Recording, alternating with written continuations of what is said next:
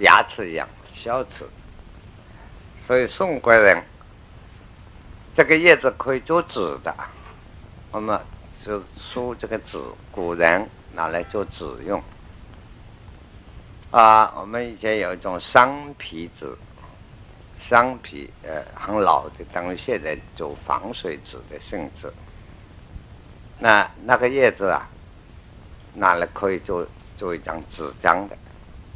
所以我们有时候写信给人家，啊，就是偶接偶然接到啊，哎，谢谢。偶然接到你的秤度一称，一称两称的称，啊，就是说你写了个条子给我。啊，那么或者是尺度一尺，等于说你写了一封信给我，客气话，古人的文学代表。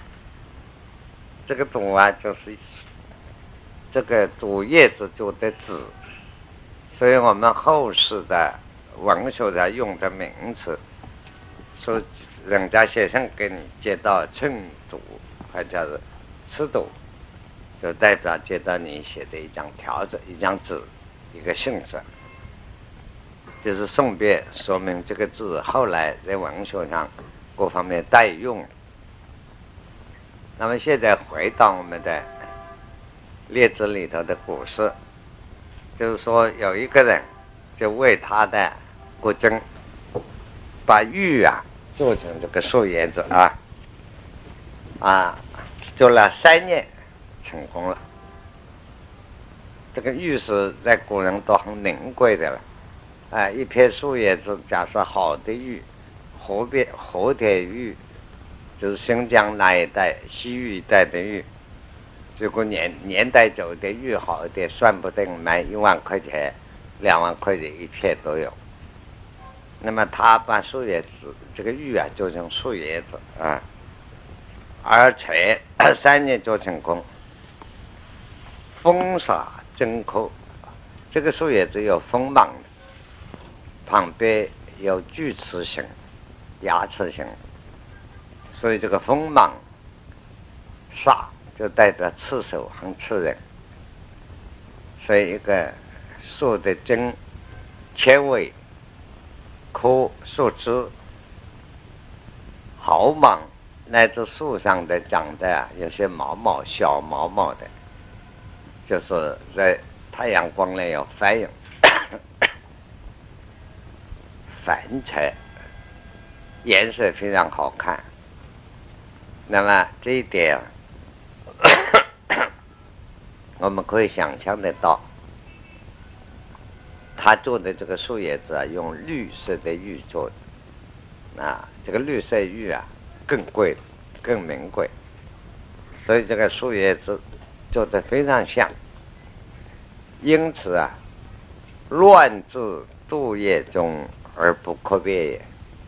他把玉做的这个树叶放在真正的这个树叶杜叶里头，你分不出来那个真假的，那个真的。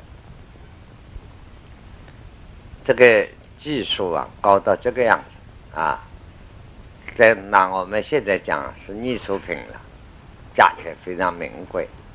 不达玉的本身贵，这个艺术的造诣到达这个境界，那就更值价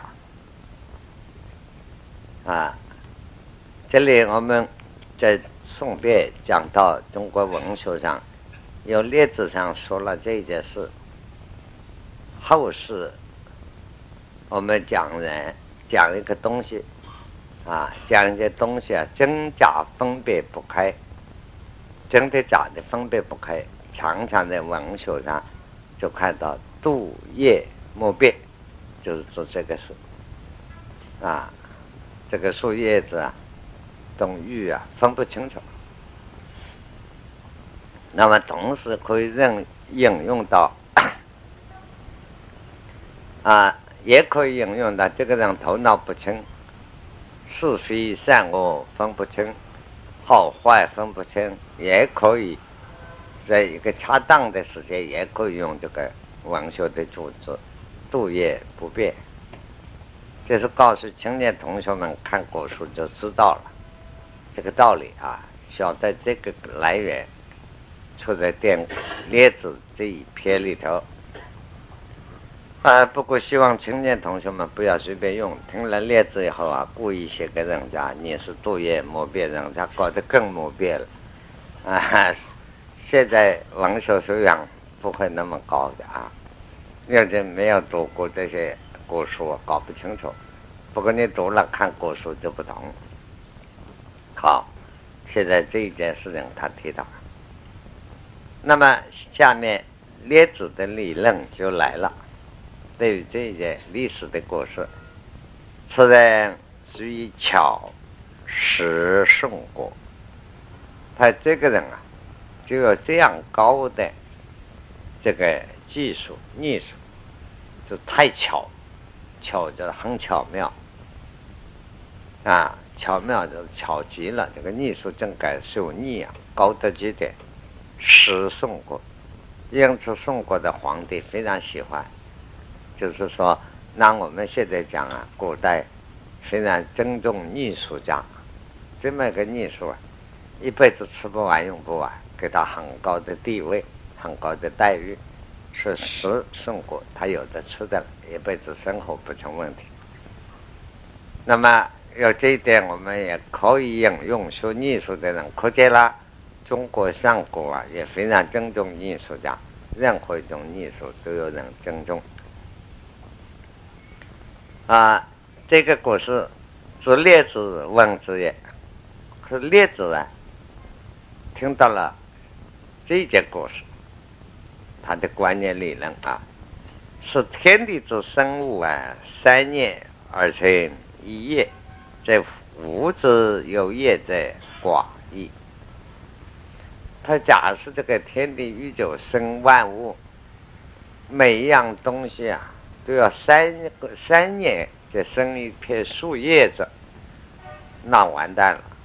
假设我们吃种稻子、吃谷啊、吃米啊、种麦子、吃面粉，等到三年再长一片树叶子，我们都要饿死了啊！不但我们饿死，子孙都要饿死。在天地的生物，三年而成一叶，那么。天地间这些植物有叶的呀，就很少；有树叶的就很少，都光了。哪里来得及等个三年长树叶？就是这么一句话。他的道理讲什么呢？下面有个道理啊：故圣人知道化而不知自巧，这是名言，也就是中国政治哲学的名言。也就是人生哲学的名言。一个人要活于自然。什么叫自然？自然是有规律，这一点特别注意啊。所以我们普通的观念说这个要听其自然，好像把自然这个观念模糊了。自然是随随便便，随随便便不是自然。自然是一定有规律、要法则的，这一点千万搞清楚。道家发自然是讲发规律。你看宇宙外有太阳东边出来，西边下去；月亮初三月亮、初八的月亮、十五的月亮，千秋万代它始终不变那个规律。我们看到月亮照在大地上。那么柔和，那么美，那么自然，你看它非常规律，所以有这个道理就了解，讲自由、自然、自在，是应该非常合法则、规律的，这是真正的自然。因为人把大规律看不清楚了，他看得很自然。啊，啊，这就是所以圣人、古代的我们上古的老祖宗们了解了这个道理，持道化，持就是靠啊，依仗、依赖。我们需要道德的感化，这道德的感化是自然的啊。所以，一个社会风气的形成，一个文化构成，那是自然啊。譬如前一阵，我们有位朋友谈起，谈到北平啊，怀念我们的当年的古都北平。啊，中国人大部分住过北平的人，只要住上来一年，永远会怀念它。这个地方有什么好呢？非常不好，尤其在我的过程中，的很讨厌。啊，风沙来的时候啊，来窗子屋子里都都是黄沙，有什么好？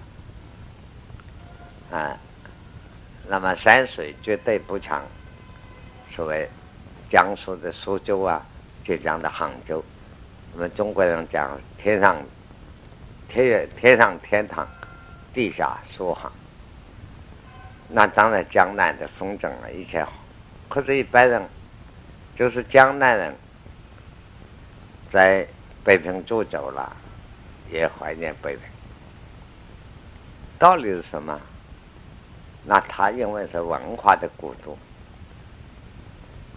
可以说有八九百年的，是中国的帝王之都，八九百年成成为中国的首都。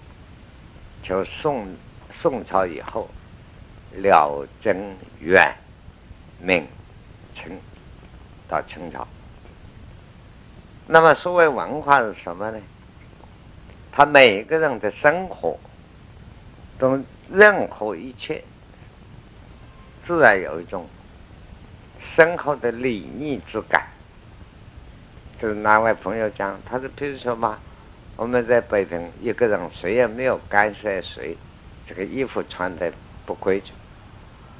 可是你在哪里的时候啊，自然觉得衣服穿的不规矩，不好意思出门了。这是一个什么力量？这是个文化力量啊。自然行动乱呐，还感觉到在这个社会不大合适。自然的，没有谁干涉你，啊，所以讲这个 有人说北方北平人吵架，还有他文化的，啊，两人吵得很厉害，要打起架来，啊，就是不叫不叫老兄哈，二爷，嗯。你今天怎么搞的？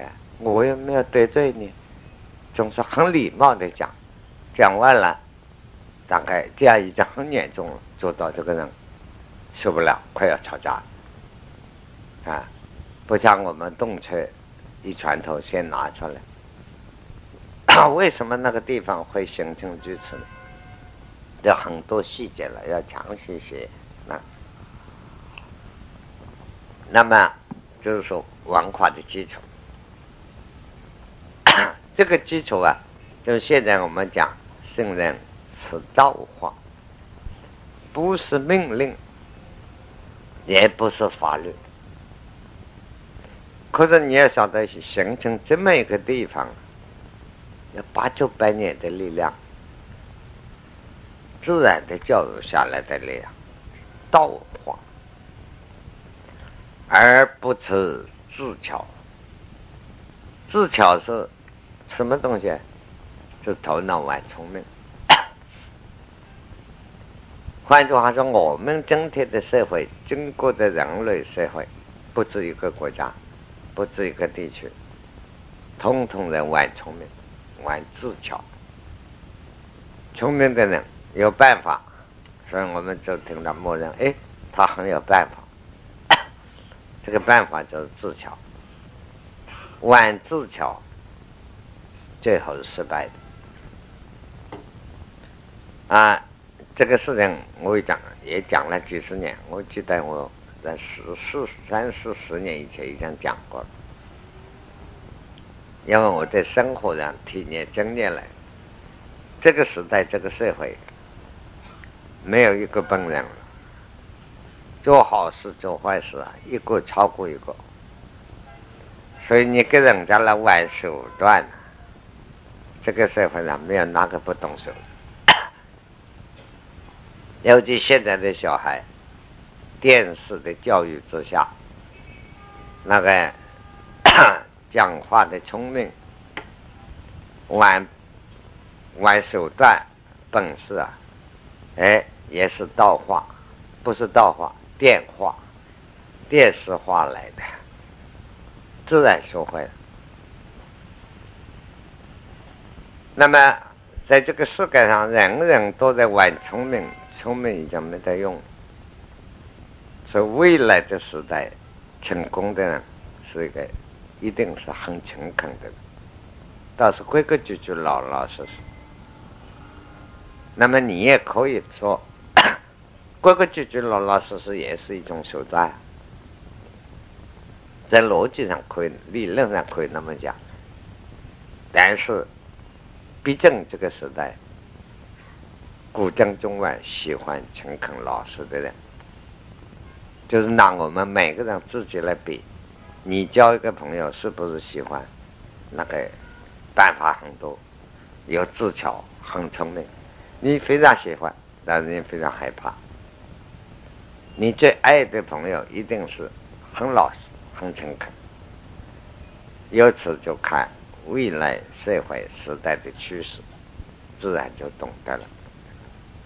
所以列子也说：“古圣人之道化而不知自巧。”啊，自巧最高啊，高到就是这个程度。这一段故事第一段，那么刚才我们大概加以说明。至于在人生去体会，在人生哲学上、政治哲学的思想上的应用，这一段故事啊，包含多方面的学问、多方面的内容。所以读读中国的子书诸子百家，它启发我们理解的智慧就很多。第二个故事就讲到列子的本身。子列子从，从是一句啊，这个句点，容貌有姿色，可有年之敬之养者，曰：连女口，盖有道之事也。居贞之过而从，真无奈为不好事乎？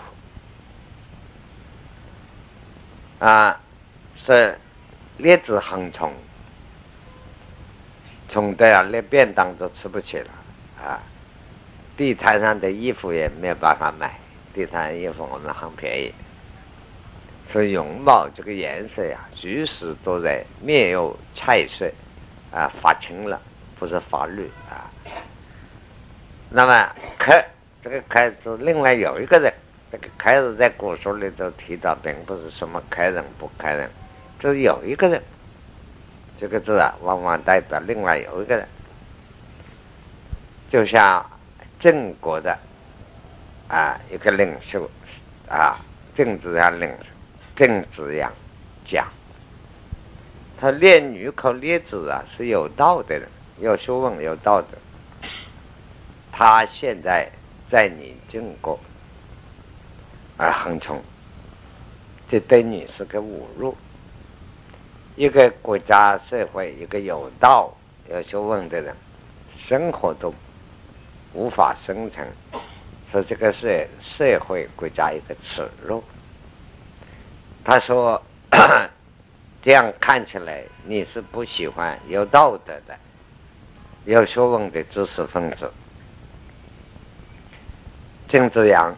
即令官一直说，郑子阳听了这个话，马上派人派官。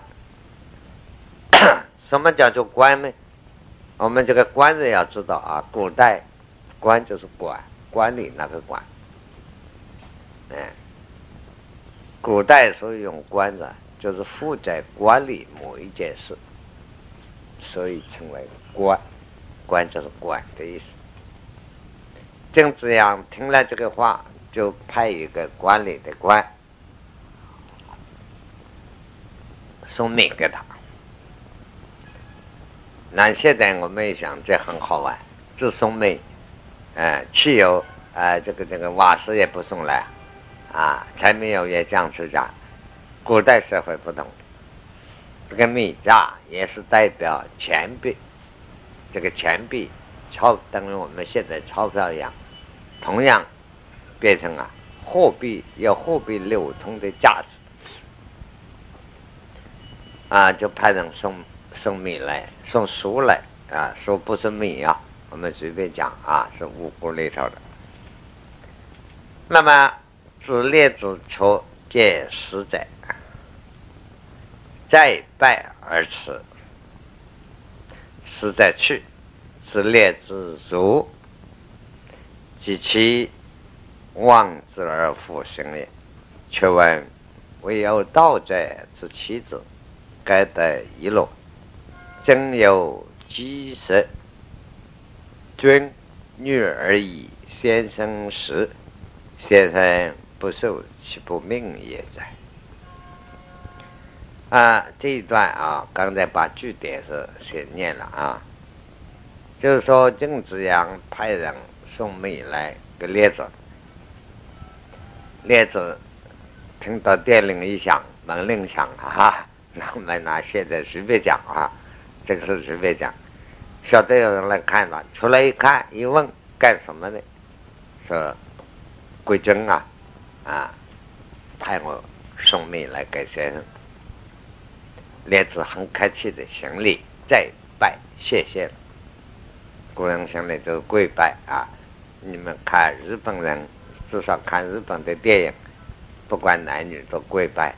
所以过去我们常常讲中国人有个笑话：第二次大战以前，就是日本人打中国以前，啊，我们中国人有个笑话啊，社会上很不好的笑话，是要住洋房，住房子洋房，啊，吃的中国菜，讨的是日本太太。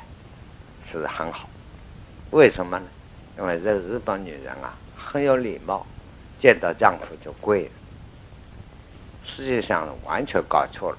日本领日本的小姐们啊，发起脾气来坏的哈多得不得了，并不是见到丈夫就跪，他男女都跪惯了。中国人不知道，因为这个女的好像好有礼貌，看到就跪。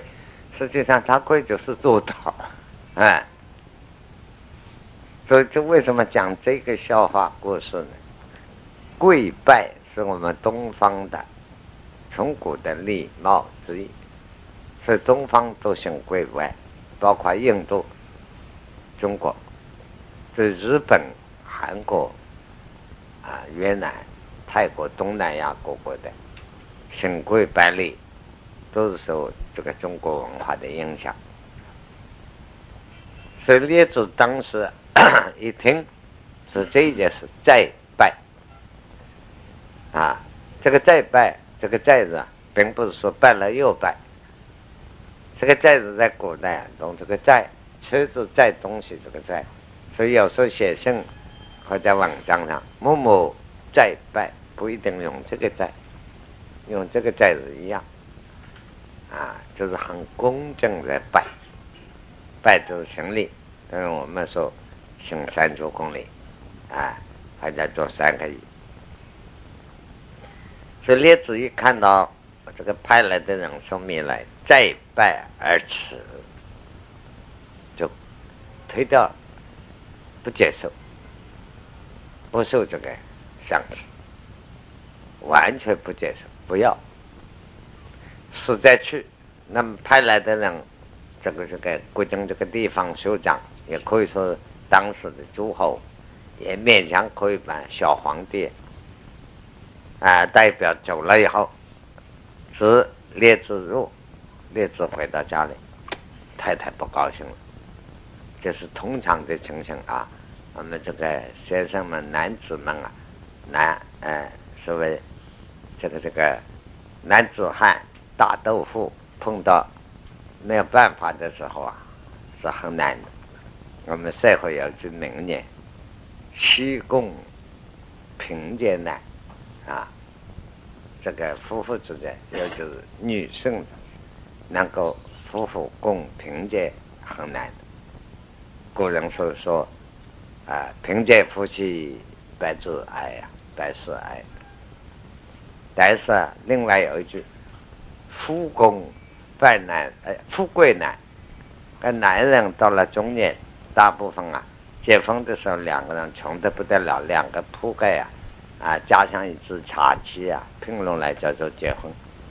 啊，穷尽量买个电锅吧，啊，所以很艰苦。到了中年以后，慢慢发达了，啊，男人们也有钱也有地位了，对不住。大概花起来了啊！那本身有一句话叫“老来花了”，啊，那就是富公富贵就难了，差不多人情的现象。不过现在的社会不同了，男女都一样，共贫贱不容易，共犯共富贵更不容易。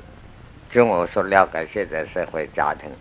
中年以上的夫妇，啊，然后都变相各玩各的了，啊，这种的家庭问题、社会问题太多太多。过去的社会，中国的文化现象，闹事出在少年夫妇之间家庭，现在家庭出问题，中年快到老年的时候。社会情况不同，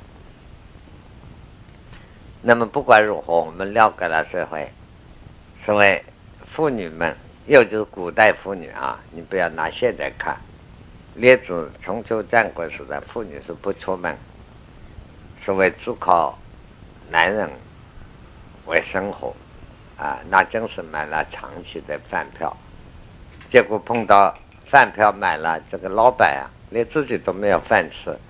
那怎么办呢？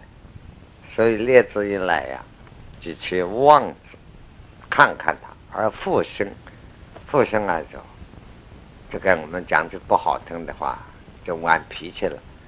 如果拿下等社会来讲，就耍泼辣了，就是拍到胸口啊，这个气急了，自己捶起胸口来，却问啊，据我所知。为有道者之妻，嫁一个丈夫有学问、有本事之妻子的话，啊，做他太太儿子该得一路，生活过得都很舒服、安详。真有机会，现在我做你的太太嫁给你，你也有学问、有道德、也有本事，结果我们两个人啊，饭都吃不到，吃不饱。快要饿的呀，肠胃都快要变成十二指、十二指肠溃疡了，或者胃都要快要出血了。啊，真女而已，先生时，他 国家的领袖，女啊，尊就代表国家的领袖，尊重你，送了生活费用给你。那现在讲送了这个十万块钱、二十万块钱给你，先生不受岂不命也？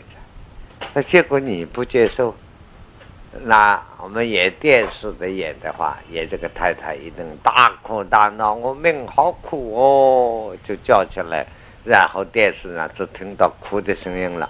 中国的电视表达除了哭以外，我看电视上没有其他的技巧。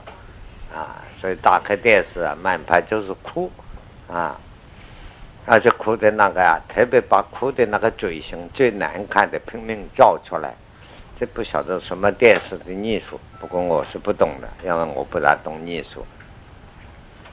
啊，可是感觉到我们国内的电视艺术啊，这个技术是高，是高到这个程度啊，越难看的镜头啊，越拼命的叫照出来，啊。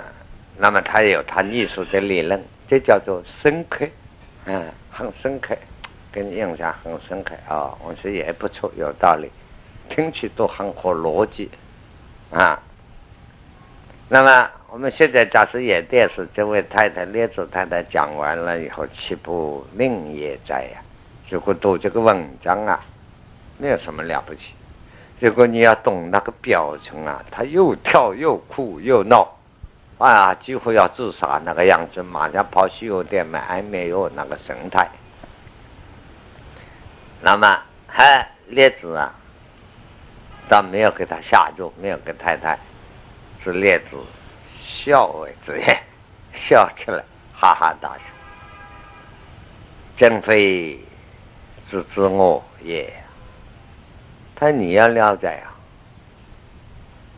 这个老板，皇上啊，这个贵尊，要人来送饭给我吃啊，送米给我送钱。我告诉你，他并不是真正了解我的，并不是了解我是个什么样子的人。这句话很有道理。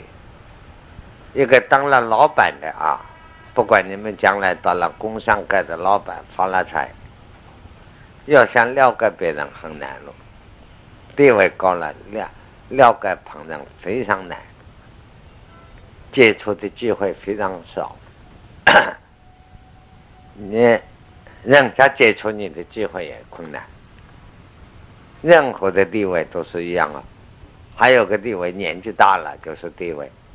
你所接触的人少了，别人接触你也不容易，啊，啊，这个里头就是一个大接触。什么年轻啊？我们在平常年轻，地位还没有社会上，还在创着自己的理想，看这些人，哎，价值好大。假使我有一天到这个时候，一定不是这样。结果你。到了那一天，比那样还厉害。这个叫做是非真故不知难，没有办法。这这个中间很多人生的经验。换句话，一个人到了某一个阶段，他的精力就不够用，事情太多。啊，不是你平常当大学生的上了四节课啊，有时候好闲，做茶馆都做到时间。好长啊，啊，这个那一天过的日子很无聊。到了某一个阶段的人啊，啊，那个很痛苦，他没有机会接触到这个旁人，所以呀，要想透彻了解一个人，到上面的都很不容易。因此，列子讲，他说：“你要晓得，这位国真，他并不是真正了解我，知道我。为什么？一人之言而已。我说，他听了旁人的话，说我就没了不起。因此，可以说他很有度量，接纳了，接受了别人的建议，下面的意见叫做建议。”啊，接受了别人的建议，还表示自己很有风度，爱天下事，因此送这个生活费用给我。啊啊，我们青年同学们在这个地方就要想一想，假设青年人碰到这样，嚯哟，那高兴的打个夜里要吃安眠药、镇定剂，睡不着了。不要说这样，一张这个五毛钱一张表扬状给你回来，都要贴在鼻鼻头上，要看三个钟头，眼睛都看累了，啊，对不对？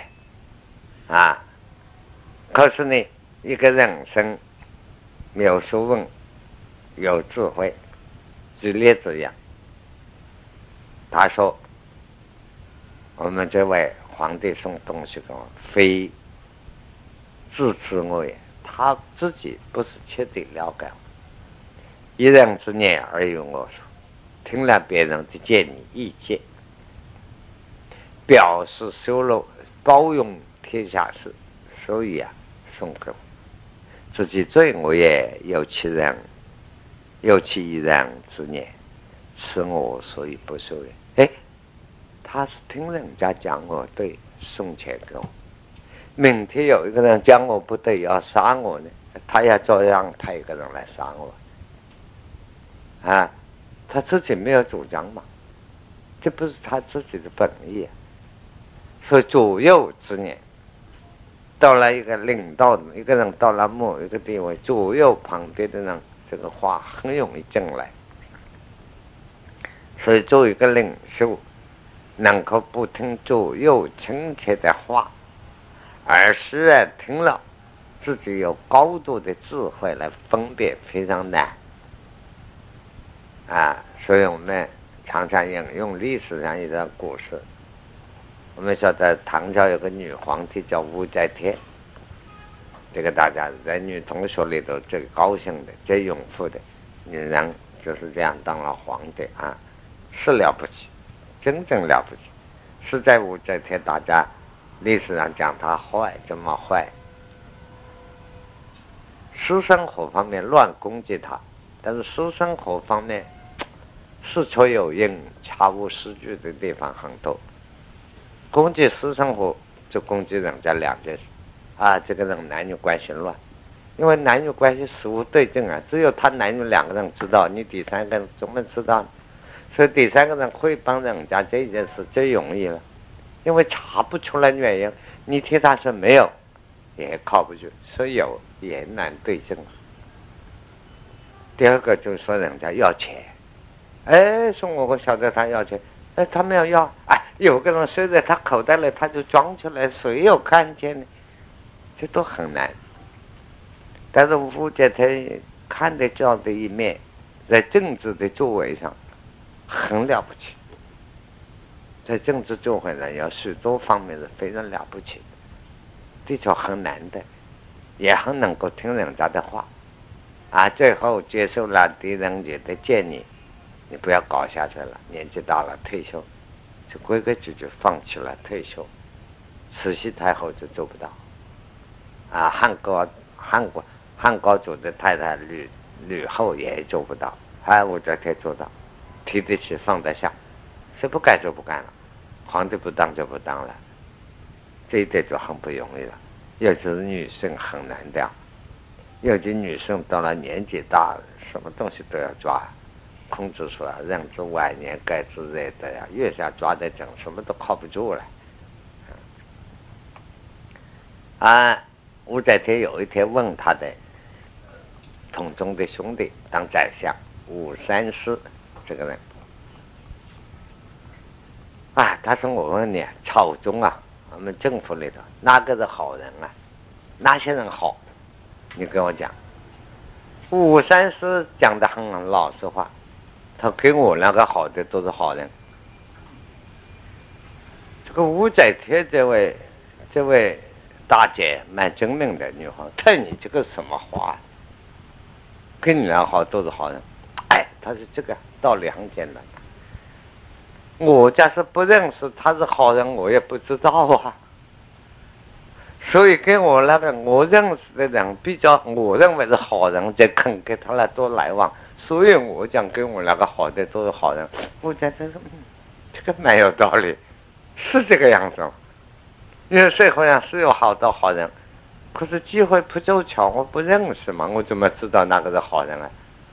你在当皇帝问我，我也是说哪个是好人呢？只能够说我认识的那些好人就是好人。这个话是不是很合逻辑？是蛮合逻辑。武三三，武三思啊，本来在唐朝的政治上是个坏的奸臣之流，但是奸臣是奸臣，有时候做一点事情也不同，啊，这看人很难。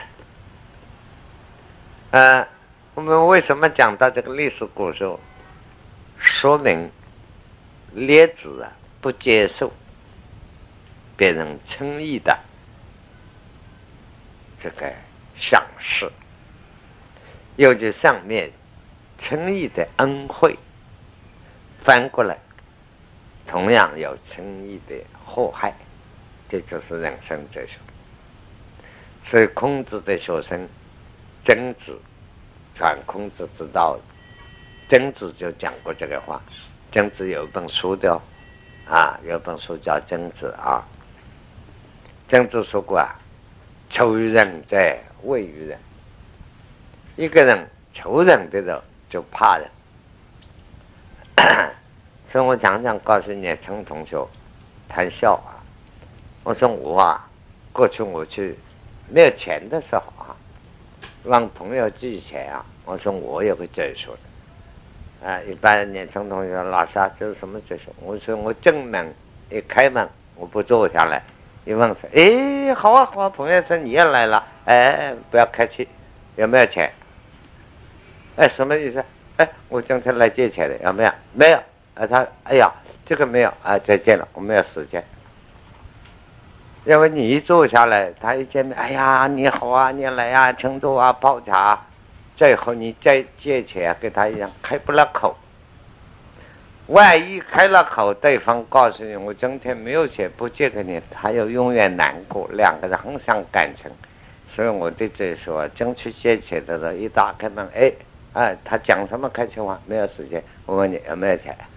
啊，他有啊，我说我要多少钱？先借过啊，拿来以后，哎，我说再借了啊，下一次来再跟他谈，现在没有时间，因为我借钱需要钱用。结果他说没有，啊，不要多想，没有关系，我另找一家，找别的朋友去，这不是很痛快吗？是不是这个就说啊？啊，你们大家去问借过，想让他借过钱，一定要这个经验。等坐下来东谈西谈，结果啊肚子还饿到开不了口，啊，然后请你吃饭啊，不要不要不要，我还要约会，实际上要去借钱，好痛苦啊！为什么道理呢？这是孔子的说信任之的，求于人者畏于人，不管什么人，你只要求人就怕人。其实你们有些同学来看老师啊，有没有空啊？那个很公正的样子，我就想到这句话：求一人，在问一人。呃，其实我有什么屁的了不起？可你们说，哎，知道老师很了不起，有个问题想问我，就为了一句话问一个问题啊，就怕了人了，这个何苦嘛？所以人生到了，所以古人说啊，人到无求，品质高。那个人到了处事无求于人，哼，天天在第一等人，这个人品就高了。人到无求，由此你懂一个哲学：商业的原则，做生意，顾客至上。做老板的总归是倒霉。做老板永远求人啊，要求你的口袋里的钱到我口袋里来，那个多难呐！然后将我这个东西怎么好，那个态度要好，要多诚恳，所以叫做和气生财，啊，这就求人在就畏于人，这个道理。所以你读懂了列子啊，就懂了人。所以列子不是说故意清高，肚子饿了要吃饭那是真的，但是这个饭有时候是毒药啊，吃不得呀。啊所以他告诉太太：“他你懂不懂？”因此我不接受。那么结果列子的判断对不对呢？几句：“民国作难而杀子阳。”结果啊，还郑国果然大政变，老百姓政变，结果把郑子阳杀掉。结果列子啊。接受了他当那个什么官做做啊，接受了他的赏识啊，那老百姓把他列入反对派，他的吃饭的家伙也掉下来了，就靠不住了。可见一个人人生处事，一件事情应该拿，不应该拿，这个钱应该所有我都不用，这个利益可以取不可以取。要高度的学问，高度的智慧，所以我们中国的《礼记》讲君子之道，有两句话啊：灵财无苟得，灵难无苟免。啊，苟就是随便一个人碰到利益地方，财无苟得，不要随随便便看到钱就拿，有没有拿的价值？该拿不该拿。人碰到困难、危险的时候，比如说我们通车，车祸发生了，啊，只管自己逃跑，不管通车的人，这个在中国文化不许可的，啊，临难无苟免，也不轻易逃避，又就是担当国家大事的时候，啊，所以做忠诚孝子的，啊，说我们平常要求。在公司里做事，希望待遇多么好，结果公司要垮台，老板听到有一点风声，你赶快辞职就跑了，这样的人很多。但是君子之道，临难无垢面。啊，这个五哦，写到这个五日，讲一个故事笑话，你们大概都听过的啊。这个五日就是不可以，母亲的母字啊，这个下面这笔拉出来。哎，这个苟苟是苟且，不可以随便。啊，我们讲一个笑话，就是中国这个古代的笑话。啊，有一个人，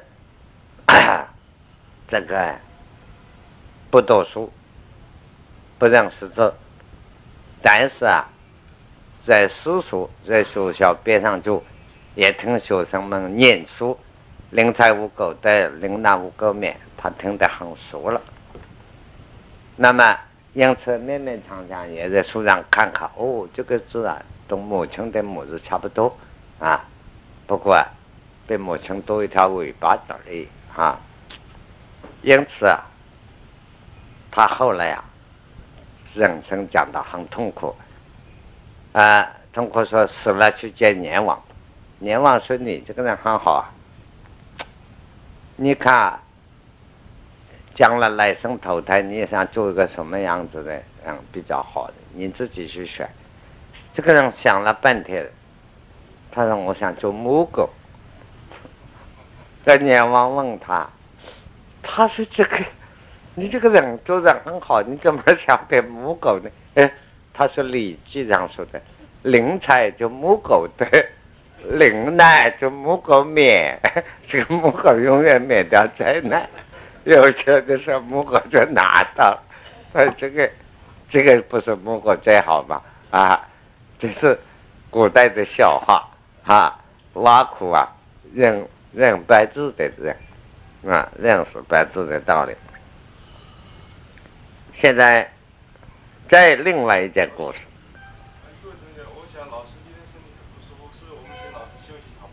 啊啊啊！在我休息一下。嗯，休息一下，呃，再有一段啊，先休息一下。啊，不好意思啊，啊啊，不好意思，啊，不好意思啊，呃，谢谢谢谢。